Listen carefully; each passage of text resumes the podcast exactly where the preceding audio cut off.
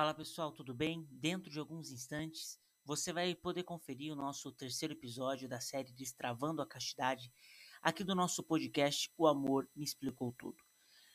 Quero só avisar que neste episódio, especialmente, nos primeiros ali dois ou três minutos, nós tivemos, tivemos um pequeno probleminha no áudio, tá bom? Então você vai notar ali que no comecinho o áudio está um pouquinho duplicado, mas ele logo se normaliza, logo ali nos primeiros minutos de podcast, tá bom? Então depois que esse probleminha passar, você vai poder conferir o nosso episódio com total perfeição de áudio. Só peço que você tenha um pouquinho de paciência, tá bom? Fique com o nosso episódio Castidade e Ideologias. Isso aí, pessoal, estamos ao vivo depois de muito, muita complicação, 23 minutos aqui na luta, na batalha, né? Mas conseguimos, estamos no ar, seja bem-vindo ao nosso podcast. Bruno, abaixo aí se tá dando. Seja bem-vindo ao nosso podcast. O amor me explicou tudo aqui pelas, pelos canais, né? Pelo. Eu tô até meio perdido. Canais, né? né? Pelo YouTube. pelo YouTube aí da TDC Sorocaba, também pelo agora, Spotify. Você que está nos acompanhando, que nos ouve depois do Spotify. Bastante gente nos ouve pelo Spotify também. Baixa o volume aí que. E é isso aí, galera. Estamos aí, tudo certo aí, Brunão? Glória a Deus, aleluia. E hoje Vamos começar rápido, agora a gente tem pouco tempo. Porque tem um seminarista que precisa voltar pro seminário aqui, a gente já. Né? É, e a gente, ele não tem. quer prejudicar a vida sacerdotal Exatamente. Rapaz, então a gente tem que terminar cedo. Vamos direto, vamos, vamos direto aqui então, Bruno. Vamos corta, corta pra dois aí, Bruno. Ó, ó como nós tá chique. Corta Meu Deus. Estamos aqui com ele, Guilherme Ribeiro. Seja muito bem-vindo, Guilherme. Obrigado. Dá um oi pra galera aí, se Olá, apresenta. pessoal, sou o Guilherme, sou seminarista do primeiro ano. Aqui também, ó. Aqui também, né? É difícil, é difícil. Tá na dois, tá na dois. Eu, tô, eu sou seminarista do primeiro ano de teologia aqui de Sorocaba. Tenho 26 anos, natural de piedade, formado em letras, português e inglês e, por causa do seminário, em filosofia. Caramba, a gente já pode encerrar a história dele. Brincadeira, pessoal. Bom, é, bom, estou aqui mais uma vez com vocês, né, Matheus? E uma alegria poder partilhar é, mais um podcast sobre castidade. Não sei se você entrou aí pela primeira vez, está sendo o primeiro vídeo que está acompanhando, mas já é o terceiro episódio da nossa série Destravando a Castidade. A gente estava comentando aqui, né? Nunca talvez foi tão importante falarmos sobre castidade é, no burburinho, tudo que está acontecendo, você sabe o que está acontecendo, né? Vamos refazer a piada da vez que não estava viu? Isso. Tem um elefante branco na sala, Isso. Né? então, está acontecendo muita coisa por causa da má compreensão da castidade. Então, acho que é propício, é inspiração de Deus, todo, toda essa série que nós estamos fazendo aqui sobre a castidade, para que, de fato, a gente tire aquela visão terrível que muitos têm da castidade. Como eu falava no comecinho aqui, tem gente que escuta a palavra castidade e já fica desesperado, né? já fica com medo, começa a tremer as moléculas do sangue. Por quê? Porque tem uma má compreensão do assunto. Então a castidade, como nós já vimos aqui nos outros vídeos, ela é extremamente libertadora e transformadora na nossa vida. Mas para isso, né, Guilherme, a gente precisa conhecer sobre ela. Então, a gente está trazendo algumas pessoas aqui, trazendo testemunhos de pessoas que têm é, é, é, vivido, buscando né, entender um pouco mais também sobre a questão da castidade. E hoje estamos aqui com o Guilherme, seminarista da nossa da nossa arquidiocese. Qual, qual, que é o, qual que é o ano que você está mesmo? Eu estou no primeiro de teologia. No primeiro de teologia, que equivale a quantos anos no total aí nessa caminhada? Cinco anos no seminário. Cinco anos, é. Já dá pra cantar aquela música, não dá mais pra voltar. É, Agora é pra onde mandar eu irei. É, porque cinco anos, né? Cinco anos. Eita, cinco nós. Anos. Bom, vamos começar, antes de começar o bate-papo aqui, né? É, convidar você que está assistindo aí a nossa, a nossa, nosso podcast a compartilhar com o máximo de pessoas que você puder. A gente sabe que muita gente escuta depois, mas vale a pena também, pessoal, acompanhar ao vivo com a gente, porque temos aqui o chat. No chat você pode colocar aqui algumas dúvidas, é, compartilhar algum pensamento, né, alguma situação que de repente, na medida que nós estamos falando aqui, você possa também contribuir então, não se acanhe, não se reprima. Coloque aí no. Toda palavra agora também que fala, a pessoa já. É né? problemático. É problemático hoje em dia. Mas enfim, né? Coloque aí os seus comentários na, na, na no chat aí pra gente poder interagir um pouquinho também. É importante que você coloque perguntas, se for colocar, no começo, né? E não tanto no final, porque daí fica um pouco difícil aí e tudo mais. A gente tem o tempo. Vamos fazer só um stories aqui pro Instagram, daí a gente começa de verdade aqui, ó. Story pro Instagram aí. Pessoal, estamos ao vivo aqui, ó, com ele, Guilherme Ribeiro. Estamos aqui falando hoje sobre Castidade e Ideologias. Vem com a gente, clica aqui no, no link que eu vou colocar e vem bater um papo conosco. Enquanto eu posto aí, Oh, só, só vai. Show de bola. Então vamos lá, Guilherme, né? Pra gente começar um pouquinho, vamos começar do zero. Nem, Bora nem lá. vamos entrar muito no tema ainda, apesar de a gente ter pouco tempo, mas acho que vale a pena a gente conhecer um pouquinho mais da, da tua história e tudo mais, né? Então, Sim. primeiro, da- você falou meio rapidão aí, mas vamos de mais devagar agora, degustando, né? Sim, sim, sim. Da onde o senhor veio? Da onde o senhor surgiu? De que buraco, né? da onde que você veio de fato? E como, da onde que você veio e, a- e como você veio parar no seminário? Eu sou lá de Piedade, né? Do bairro dos Godinhos, comunidade Oh, Nossa Senhora Milton, né? É Aparecida. perto do Milton lá. Pertinho do Milton. É, e- Salve, Milton. Salve, Milton.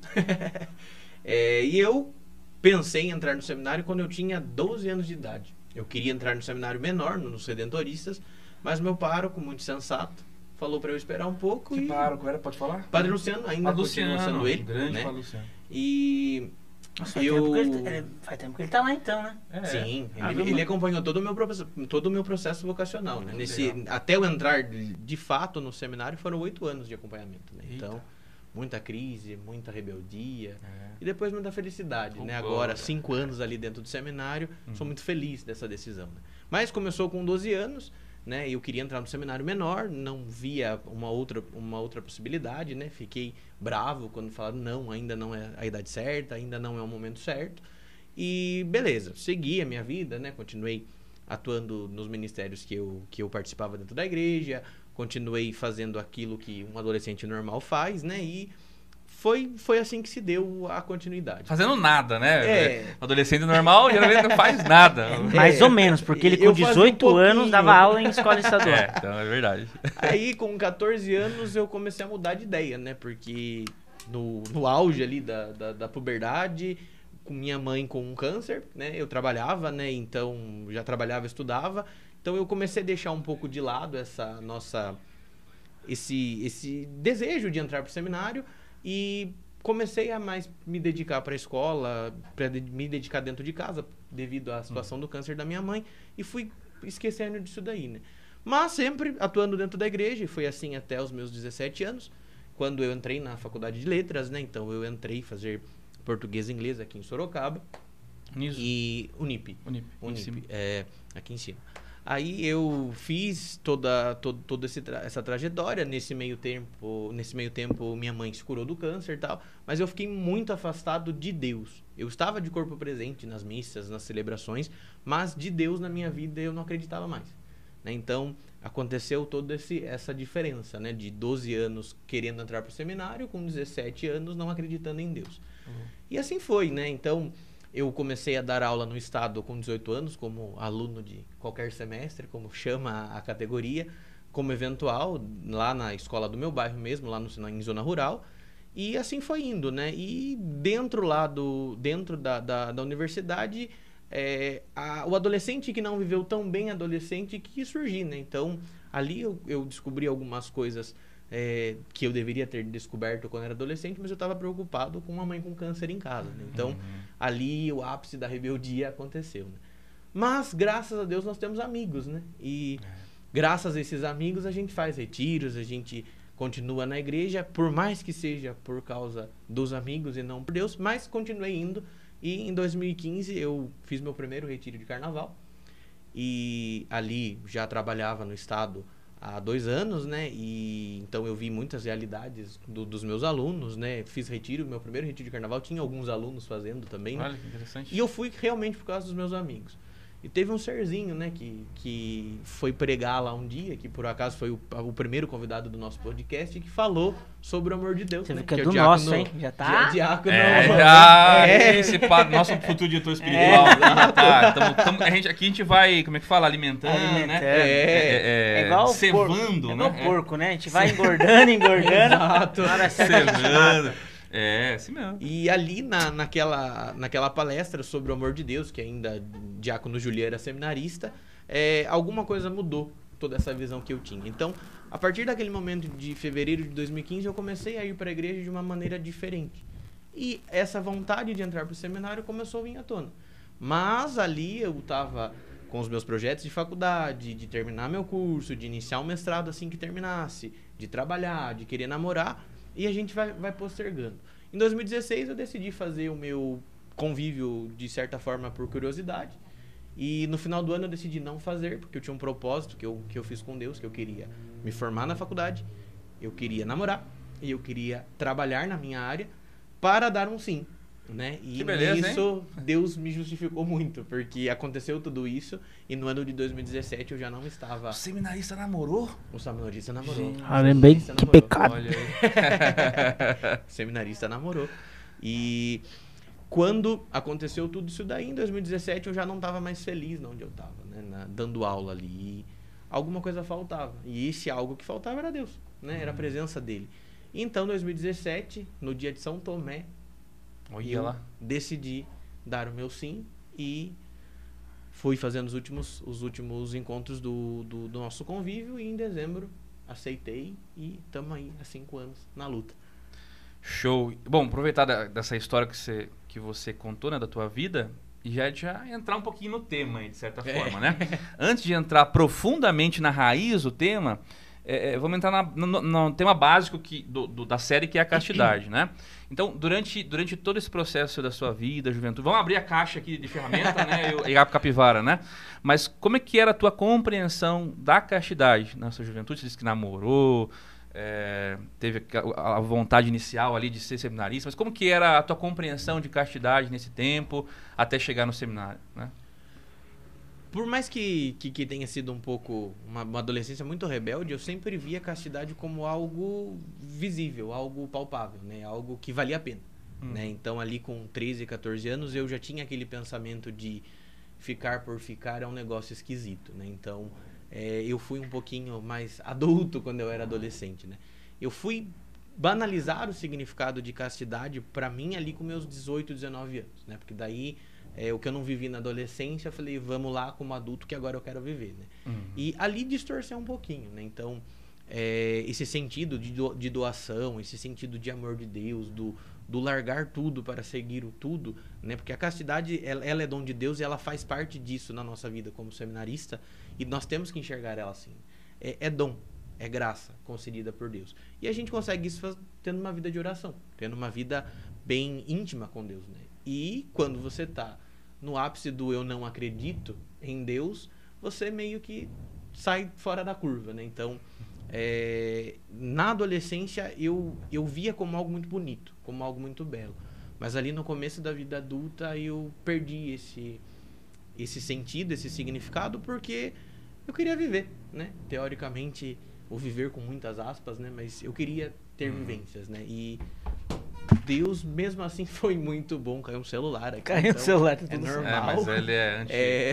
Te quero, anti- É, aconteceu de, de querer viver situações, de, de querer talvez até um, um namoro que não fosse de certa forma santo nem casto, mas assim ainda Deus foi muito Preservando generoso e, forma, e né? preservou, preservou muita coisa. Mas eu comecei a ter uma, uma visão que as pessoas têm hoje em dia de castidade, que é uma coisa perversa, que é uma coisa ruim, que é uma coisa castrativa, quando eu tinha 18, 19 anos. É.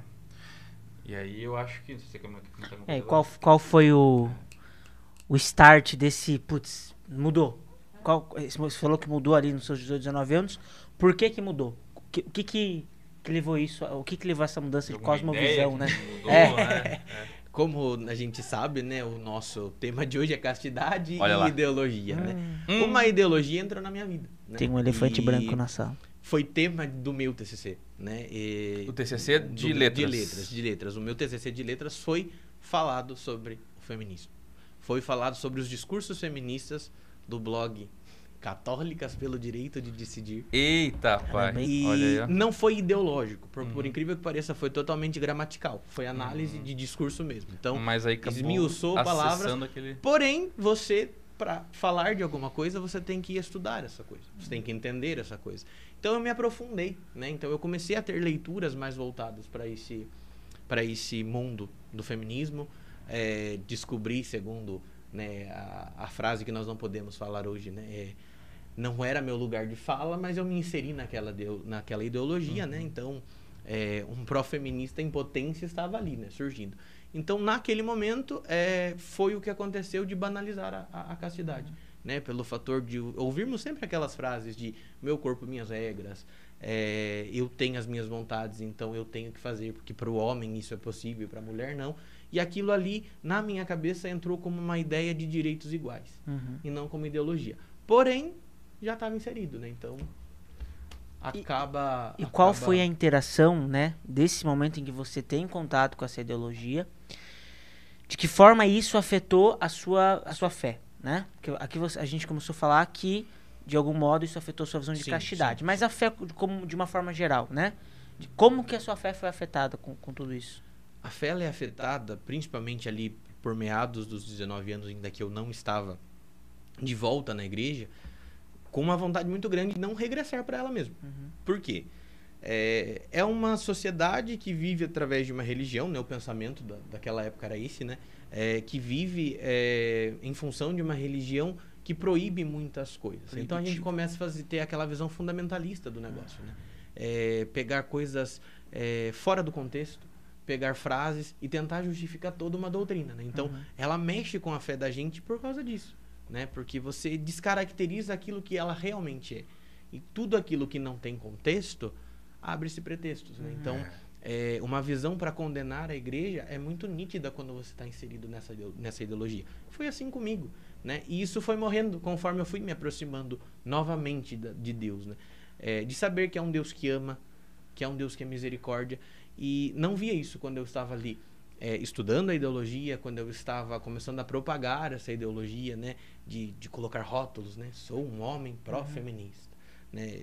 Ridículo da minha parte, desculpa, mas é a palavra que tem que ser usada, né? Era ridículo porque eu não gostava daquilo, mas era um tipo de me mostrar, de certa forma, numa militância errada, né? Então, é, ela foi muito prejudicial. E é legal isso que a gente estava conversando aqui até antes de começar na- ao vivo, né?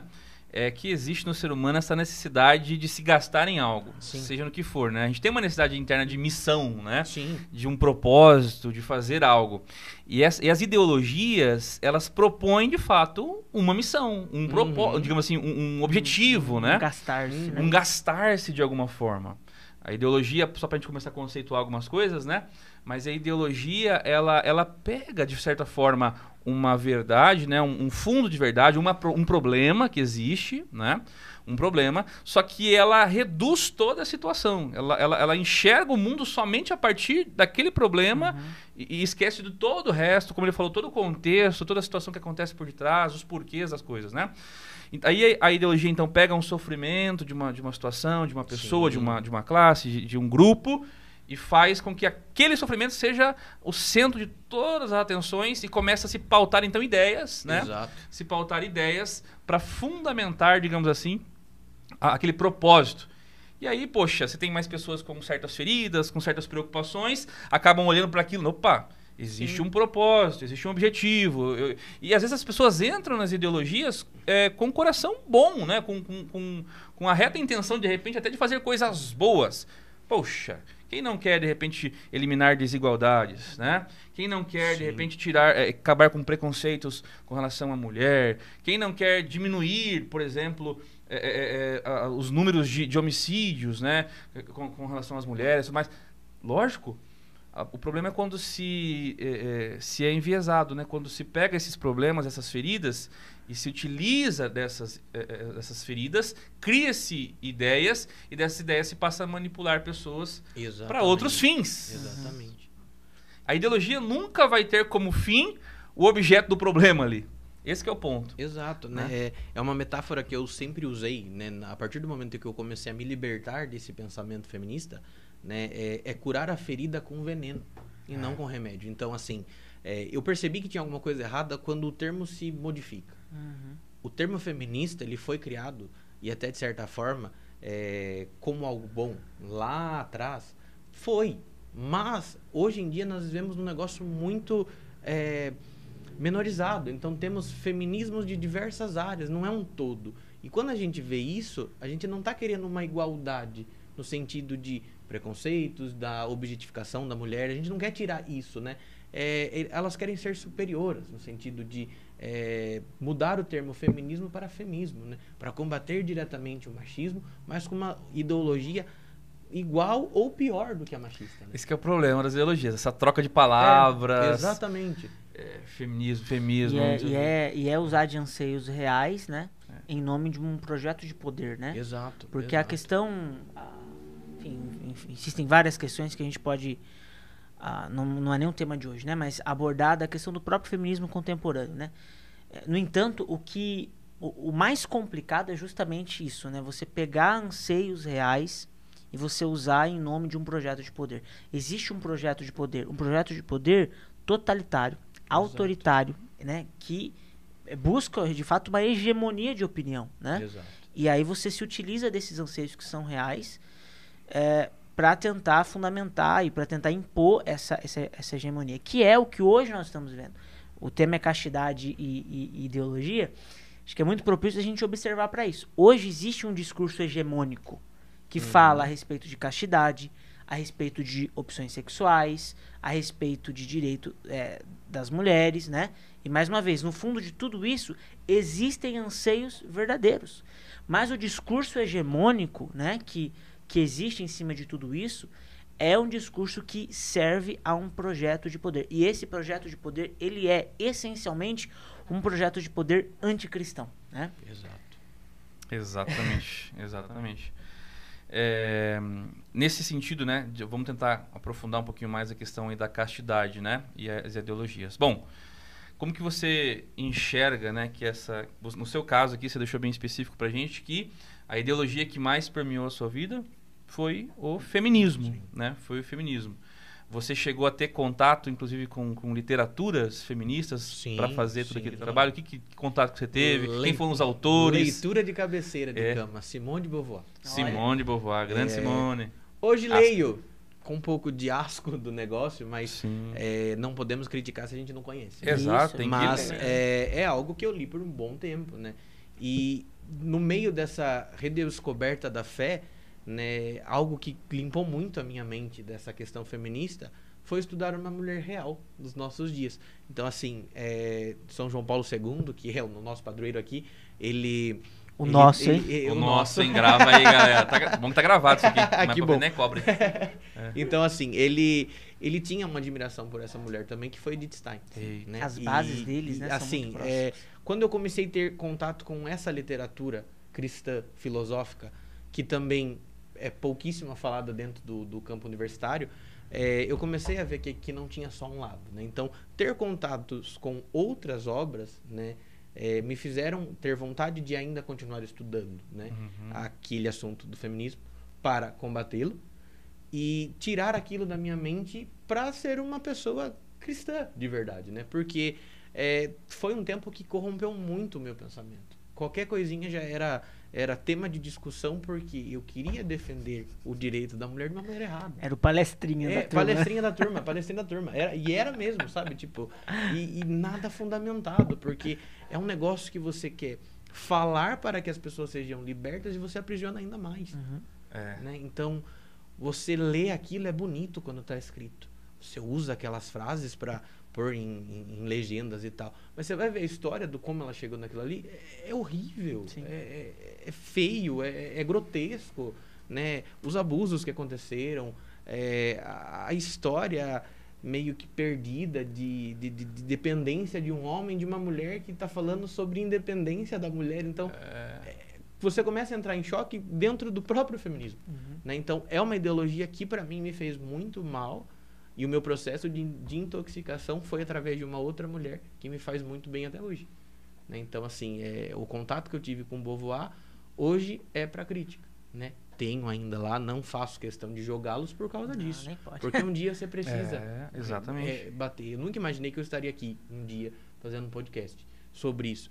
Chegou um momento, então agora é um lugar de fala meu, Uhum. que eu posso falar de uma experiência que não foi boa, foi traumática. E você consegue dizer pra gente, assim, olhando pra questão do feminismo, o que que essa ideologia, digamos assim, é, de fato colaborou para manchar a compreensão da castidade? Em alguns aspectos, de repente, da própria ideologia, né? Que, que vão totalmente contrários, assim, à, à castidade, né? A uma visão correta de castidade. Aquela, a, a liberdade sexual? Liberdade com muitas aspas Uhum. e sublinhados como, com, com o sentido pejorativo da palavra liberdade, né? Porque é, você dá voz às mulheres, no caso, de, por causa do feminismo, de uma, de uma vida sexual depravada, promíscua. Né, que não que o homem não tenha, né, mas a, a ideologia Sim. que nós estamos falando, falando é o feminismo, né? Mas assim, é, a mulher ainda de certa forma até esse ponto da história ainda era mais resguardada, com aquele sentido que nós vemos de de, de, de docilidade, de, de, de amor, de, de coisa fraterna. E se torna uma, uma rebeldia muito louca e uma liberdade sexual muito depravada. Né? Então, é algo que afeta muito a castidade. Né?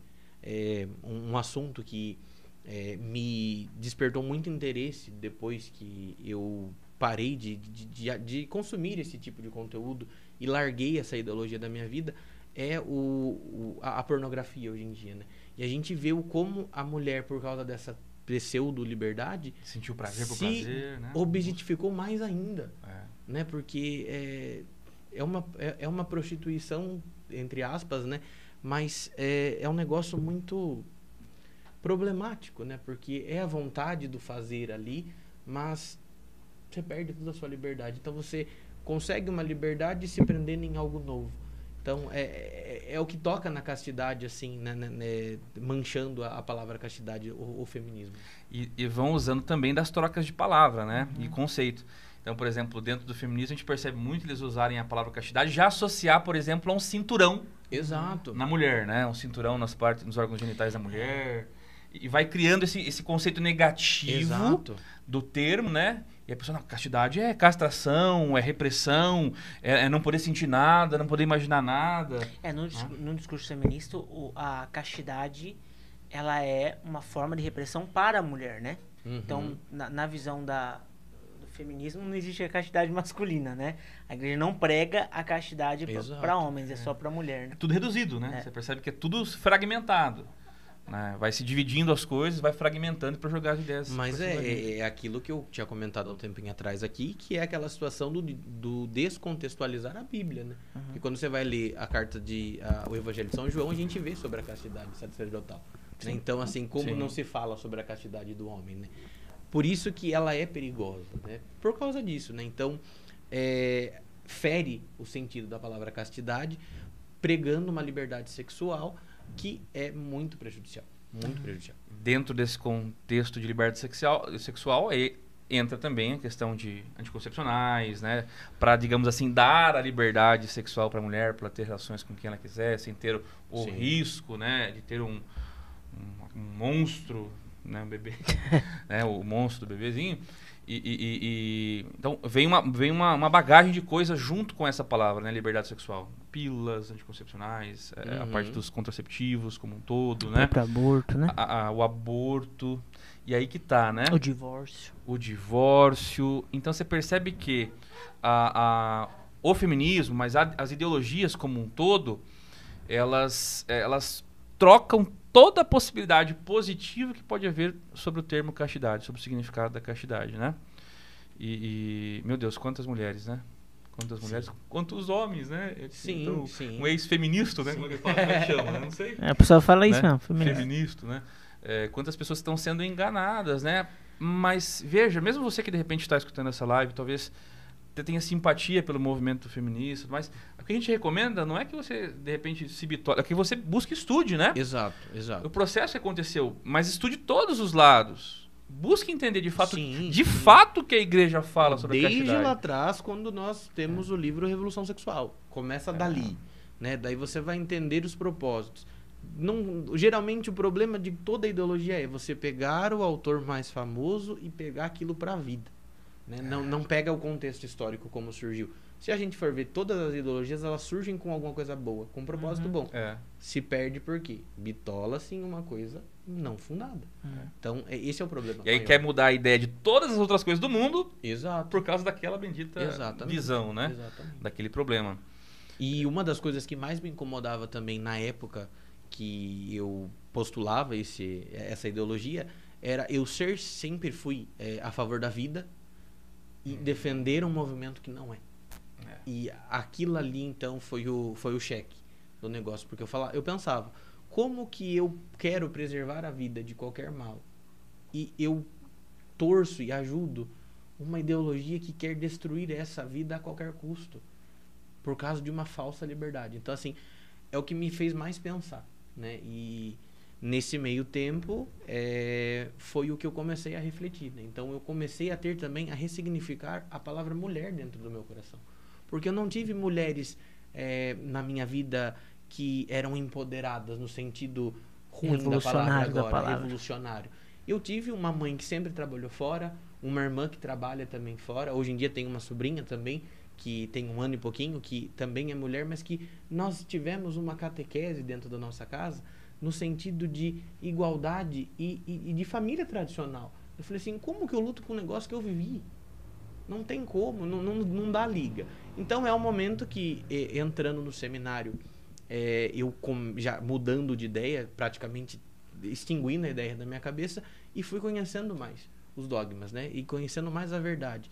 E achar uma mulher ali santa, pura, que gerou Jesus e mudar todo esse significado, né? Uhum. Então, é tema de, de, de, de discussão para mim várias vezes, porque muitas pessoas falam, ah, mas você não era isso. Eu falei, era passado. Professor de português aqui, agora era passado, passou, né? É pretérito perfeito, não vai voltar. Olha lá. Então, assim, é, quando você tem essa noção, né, pode continuar vendo o feminismo, mas analise aquilo, se realmente faz sentido na nossa vida.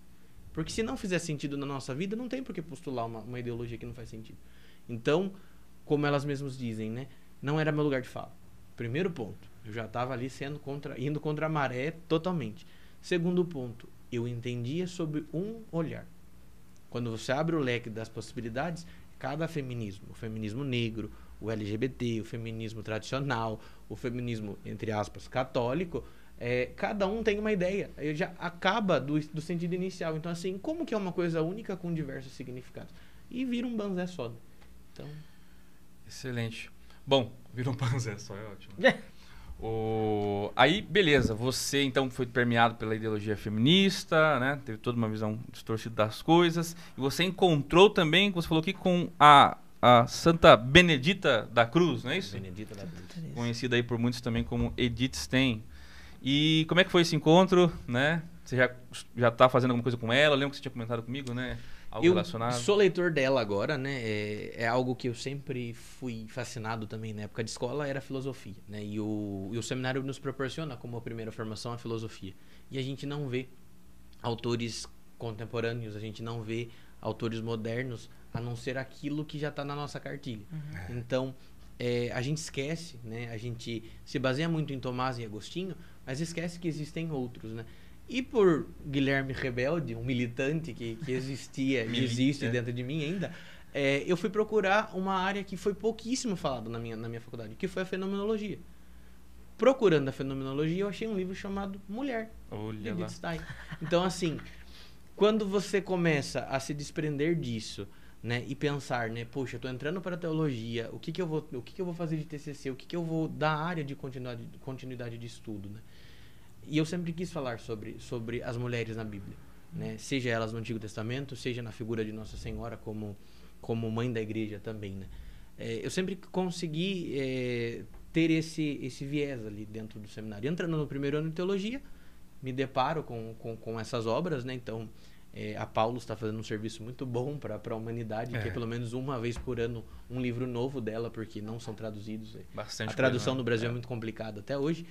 E quando eu encontro ela ali, eu encontro um, um sentido novo para a palavra mulher que eu coloquei lá atrás, né? Então, é, e aí entra então a, em xeque todas as ideias e fala, eu postulei um negócio muito errado. E encontro ela, leio ela e vejo que a igreja tem um documento que é uhum. a Mulheres Dignitatem, que é a dignidade da mulher. Aí você vai lendo aquilo ali, aí chega uns caras lá no seminário fazer um grupão com a gente, falar sobre teologia do corpo que você já teve um contato em 2018 e 2019 com o Diácono Julian, porque fazia pastoral com ele, então ele já comentava. Você liga tudo e fala assim, cara, caramba. Cara, é isso. Bagunça. Meu, Por que não? É. É, e, aí ele chegou no ponto legal aqui, né? É, você que de repente não é feminista, se aprofunde também, mas de repente você que está assistindo aqui tem a, a, dúvidas a respeito do pensamento feminista, às vezes até você é uma militante de repente, né? Não sei. Busque, é, só, é, só recomenda uma coisa comece a ler um pouquinho Edith Stein, né? Para compreender a visão também que uma mulher né, tem a respeito dessa temática, de tudo aquilo, da Uhum. feminilidade e tudo mais. Outra recomendação que eu dou, conhecer uma outra autora chamada Alice von Hildebrand. Amém? Ela, outra mulher. Então, tô recomendando. Porque tem isso também, né? Tem filme. Ah, não vou escutar, não vou ver aquele livro porque é um homem. Não vou ler, não sei porque é um homem. Exato. Vai lá então. Vai lá na Alice von Hildebrand. Vai lá na Edith Stein, né? É, veja, é, é uma filósofa, né? Uma Uhum. filósofa. Se eu não me engano, foi a primeira filósofa é, do país dela. Né? Sim. Se eu não estou enganado, mulher, né? A primeira filósofa mulher. Então tem toda uma questão aí também de ah, empoderamento, né? É. Mas no sentido de fato Bom que da é palavra. bom da palavra, né? E ela não é uma filósofa, né? Que, porque assim, a gente sabe, né? Que né, do nosso lado tem gente que Sim. força muito a barra também, né? Sim. Ela não é uma filósofa que a gente tá. Não, ela é reconhecida. Ela é, É, é. uma pessoa muito reconhecida, sobre, sobretudo na filosofia, né? Ela é um dos grandes nomes que aparece na fenomenologia, por exemplo, né? Ao lado de Sim. Carol Wojtyła, inclusive, né? Sim, então. E, e- então, é, esses são, são dois nomes aí, né? do- Dois, duas autoras que são fantásticas.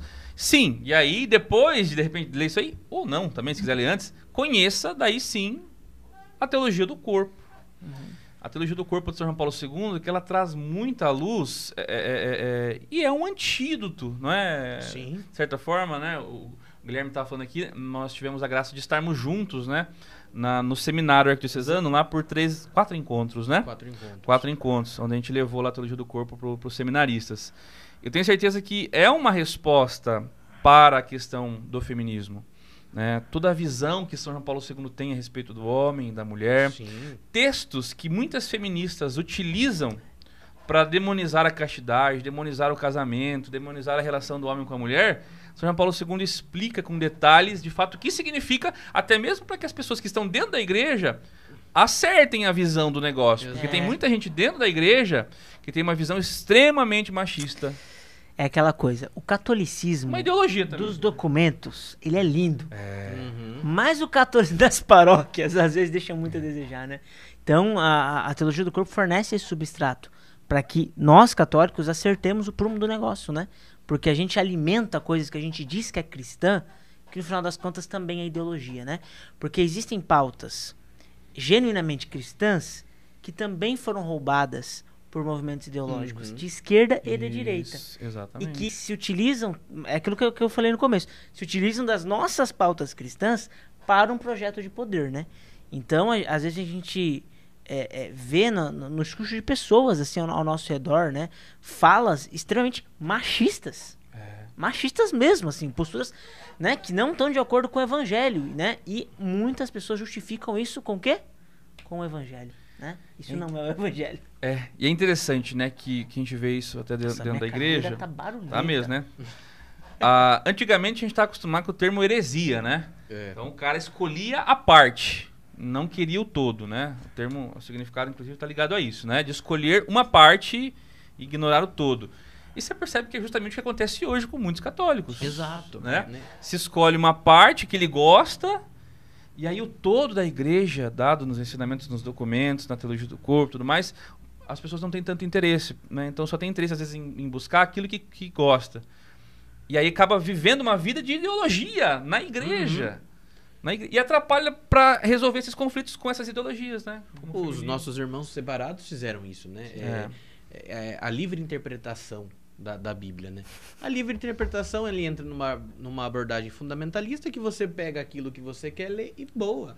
Se a gente for fazer isso, a gente tem diversas teologias. Vai ter a teologia da criança, a teologia do jovem, a teologia do escravo, a teologia do livre, a teologia da mulher. Diversos, se você pegar descontextualizado. Mas temos que lembrar que a Bíblia tem- foi feita num contexto histórico, que aconteceu muitas coisas, que tem um Antigo e um Novo Testamento. Então a primeira parte vai falar de toda de toda uma de uma escravidão, de uma libertação, de um Deus que se comunicava, mas que às vezes era um pouco mais pai rabugento no sentido de corrigir, mas corrigir com amor, né? Muitas vezes fala: "Não, mas no Antigo Testamento Deus castigava".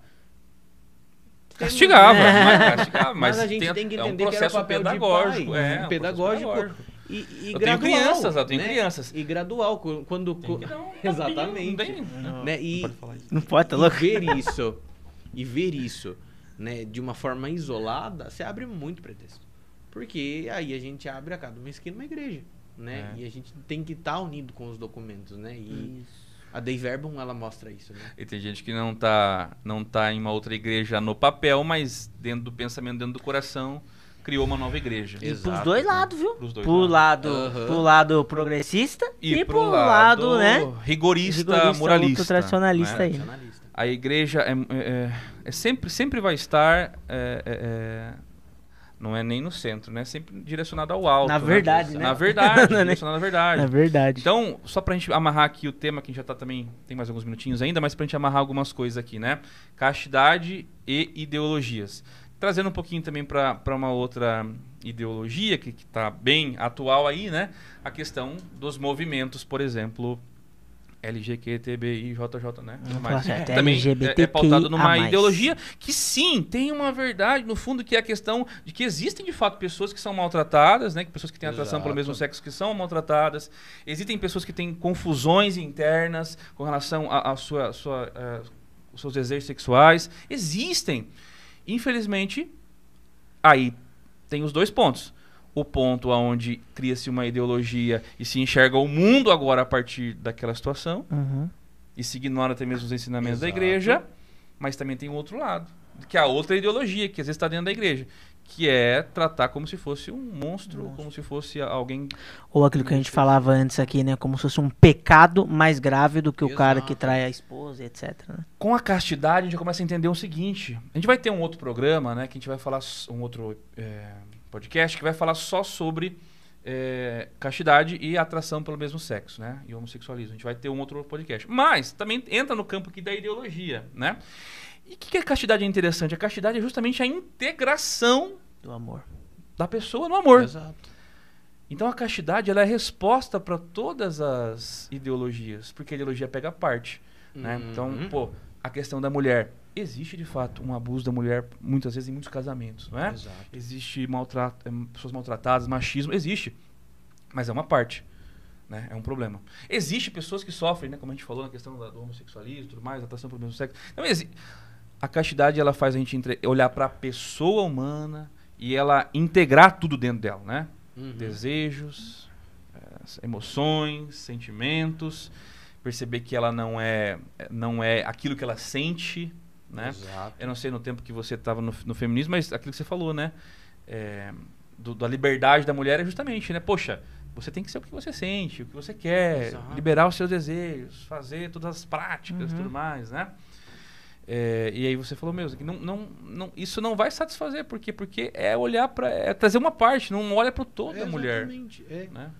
Porque a, a castidade, ela não é uma, uma coisa castrativa, né? Ela é saber conviver com os seus desejos de uma melhor maneira possível, Sim. né? É saber se amar no sentido de é, entender e dominar as minhas paixões.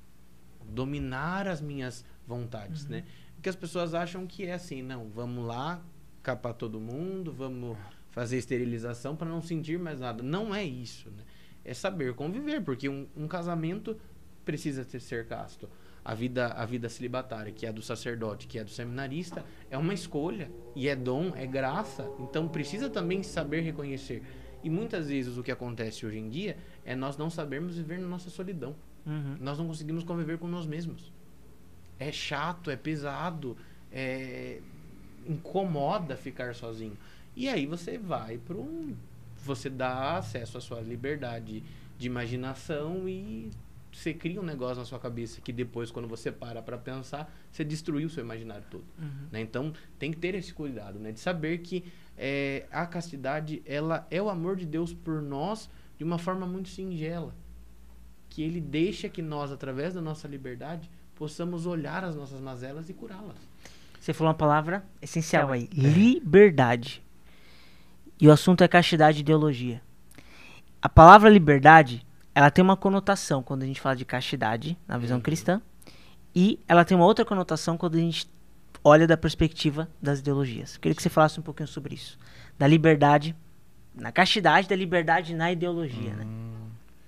A, a- a liberdade na ideologia, ela é, ela é pautada num, num sistema de, de recompensa, né? É, como assim?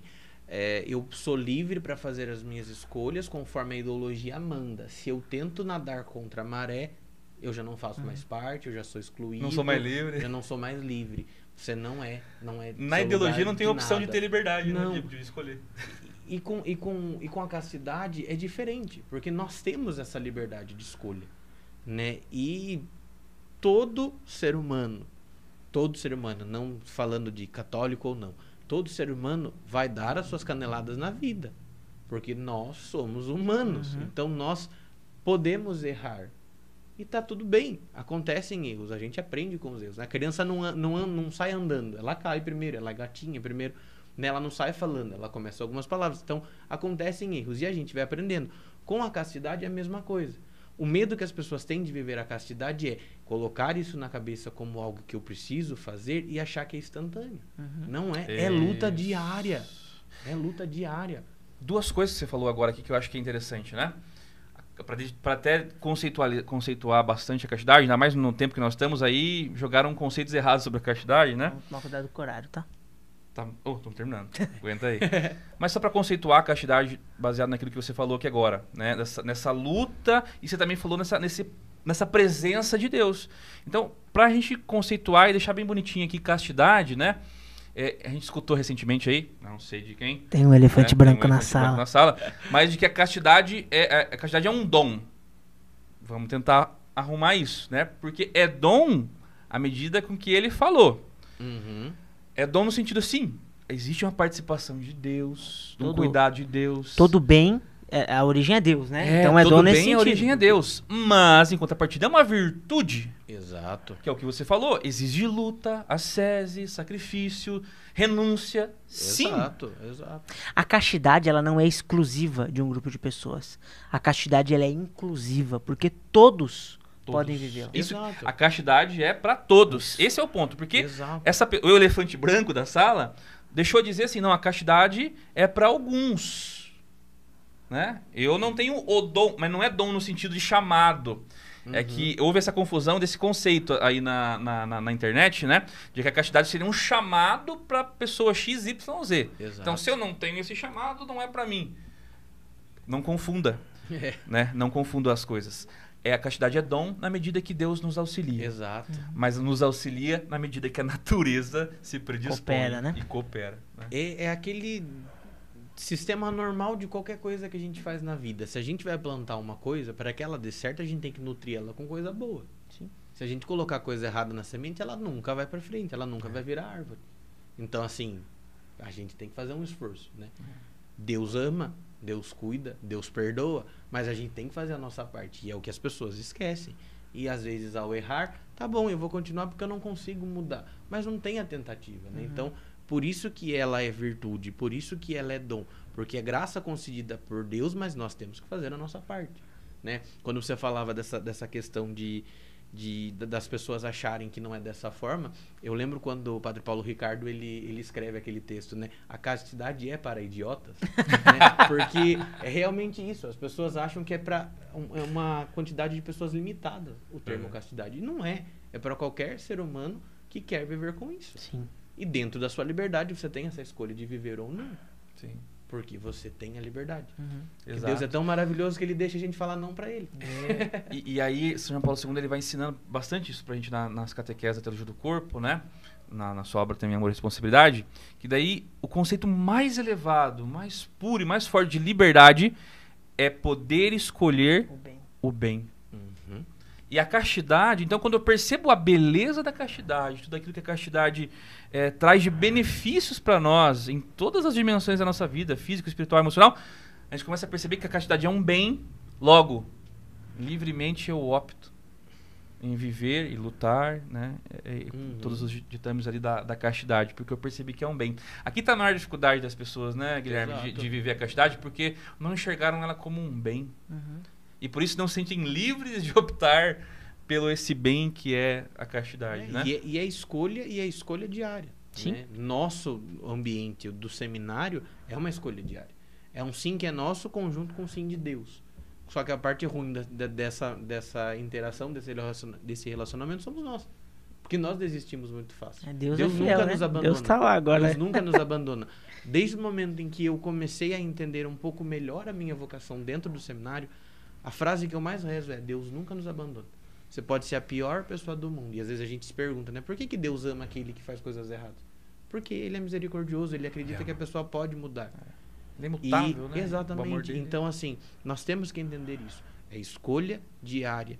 E vai ter É. percalços. Vai. Porque tudo aquilo que é de Deus não é fácil de viver. Sim. Agora, você quer viver uma vida desenfreada? Você quer viver as coisas conforme você acha que está certo? É fácil, porque não tem algo que te limite. No sentido de, de, de intervir para que você melhore. Porque o que você fizer tá bom. Uhum. Né? Então, é, é, esse, essa procura desse, desse bem é uma tentativa. Então, tem que se permitir. E se não se permitir, nunca vai entender aquilo que, que Deus quer.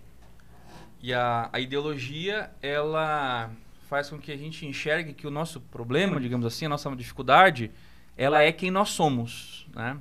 Então, por exemplo, se eu tenho lá uma tendência, uma atração por uma pessoa do mesmo sexo, então eu sou isso. Eu sou o meu desejo. Eu sou aquela situação, né? Se fosse nessa regra, eu, eu né, todo mundo já sabe que eu, que eu tinha muito problema com, com pornografia, eu era- tinha visto pornografia, mas então eu sou o quê? Um pornógrafo, né? Punheteiro. Eu sou. É, aí começa a se. começa a se. Eu não sou isso, o bêbado, né? Exato. O cara, poxa, porque o cara é, é, faz um consumo, de, né, tem um vício na- de- no álcool, então ele é um alcoólatra? Não, ele não é um alcoólatra. Ele está passando por uma dificuldade com, a- com Exato. Na álcool. verdade, a- na ele- verdade, essa situação atrapalha ele ser o que ele é, na verdade. Isso. Que ele não então, é. isso que eu queria chegar. A ideologia, ela faz a gente achar que nós somos as nossas dificuldades, né? Igual um doente. Pô, o doente é um Exato. doente. Não, não é doente, ele está doente. Mas ele não é, por definição, doente. Exato. Então, a ideologia vai sempre querer fazer você ser o que você não é. Né? Em contrapartida, a castidade ela te ajuda a ser quem você de fato é. Por quê? É- Eu, eu gosto dessa uma das definições que São Paulo II dá a respeito da castidade, né? Ligo duas vezes aí que nós temos que devolver um seminarista lá em Aparecidinho. Aí, né, né, vamos- é, só para finalizar aqui, né? Quero recomendar para vocês aí, ó, esse livro, né, Amor e Responsabilidade. A gente tem um capítulo só exclusivo sobre a castidade. E ele fala algo interessante aqui, né? É, é, sobre a castidade, sobre o domínio de si, né? Então, no campo sexual é importante prestar atenção ao domínio de si mesmo. Uma, uma das definições de castidade é o domínio de si, ser dono dos seus desejos, saber orientar tudo isso. Domínio de si mesmo, que predispõe para a aquisição da virtude da temperança, né? Do equilíbrio. Um homem casto é precisamente um homem que se domina, um homem que é livre. Infelizmente, o- o- a ideologia te faz um escravo, ser aquilo que você não é, mas a castidade te dá a possibilidade de ser quem você é, um homem livre, uma Exato. pessoa, uma Sim. pessoa, e não algo ou alguma coisa, um objeto que tem uma fraqueza. Exato. E, e a- uma coisa também que muitas pessoas elas se enganam, né? Nós somos pecadores e não o pecado. Isso. Então, É assim, isso aí. é- A ideologia faz a é- gente se é o que- confundir é com o que- pecado, É o que né? amarra isso, né? Então, assim, nós somos pecadores. É. E Deus nos ama mesmo Apesar. sendo pecadores. Exato. Mas nós não somos o pecado. Nós não e por isso que ele é abominável. É isso aí. Porque é o que nos afasta dele, é o que nos afasta do bem maior. Amém. Amém. Considerações finais? Considerações finais é nosso ilustríssimo convidado. Muito obrigado pela, pela oportunidade de, de, de abrir a casa, né? Pra mim, nossa casa. Ah, tá gravando, né? Tá vontade gravando. de Deus. Tá gravando. tá gravando. Então, muito obrigado mesmo por, por, por dar espaço de falar sobre é, dois temas muito importantes da nossa atualidade, né? É, a, a castidade, porque ela é vi- vista como algo muito ruim, e a ideologia, que é visto algo muito bom, né? A gente tem que inverter o papel É. disso, né? Mas Pra fechar, se você estivesse de frente Com o Gabi. com... Não. É, a- pode ser. Não, mas se estivesse de frente com um, femi- um, um feminista ou uma feminista aqui agora, o que você diria pra essa pessoa? não tava na pauta, mas Não tudo tava bem. na pauta, surpresinha pra botar na fogueira mesmo. né? Estude mais, né? É, é o, o que a gente precisa para entender mais o feminismo. Se a gente estudar bem, já dizia Ana Campagnolo, a gente vai ver que tem coisa errada e a gente não vai querer compactuar. Vai ver que tem uma Então, face estude oculta. mais. Exatamente. Vá, valeu, Guilherme. Corta pra mim aqui. Ó, na hora, hein? Caramba, hein? Tem, um aviso, hein? Tem um Ah, aviso você final. tá, você tá aí, Ah, na. ali? você tá Ali? aí. Dá um aviso Ah, final aí, depois eu encerro. Aviso final. Diante de todo esse tema que nós abordamos aqui, veja, foi só um bate-papo, uma partilha de alguns minutos, né? Mas pela graça de Deus, nós temos um curso, Yeah. cara, sei lá, umas várias horas, Acho né? umas 10 horas. umas sei lá. 10 horas pelo menos de feminismo e teologia do corpo. Onde nós abordamos ali uma série de coisas a respeito do feminismo, contexto histórico, ideias e tudo mais. E depois nós apresentamos a teologia do corpo como uma resposta ao feminismo. Então, é gratuito. Basta você procurar o nosso site aí, www.tdcsorocaba.com.br. Você vai encontrar lá o nosso curso e faz as aulas lá a hora que você quiser, gratuitamente, grátis. de grátis. Vale muito a pena para você estudar e aprofundar neste tema aqui. Beleza? E para nós encerrarmos, gostaria aqui de mandar um abraço para Indy Yohara, que está aqui, ó. O Yukio, Yukio, Yukio Renato. O Bruno, ah, o Bruno é o Bruno mesmo. O Olecran, o Wesley Felipe aqui, o pessoal mandando um abraço aqui, uma boa noite. Um abraço para vocês também. Muito obrigado por nos acompanhar até aqui. Muito obrigado você que vai ver a gravação, vai ver no Spotify. Não deixe de compartilhar esse episódio. Com certeza o seu compartilhar, o seu mandar no grupo da família, lá no grupo da igreja, vai alcançar uma pessoa. Esse episódio vai realmente falar o coração de alguém. Então não deixe de compartilhar. Mais uma vez, muito obrigado pela sua audiência e até o próximo episódio. Logo, logo a gente tá de volta aí. Grande abraço. Falou, pessoal. Até Até, mais. mais.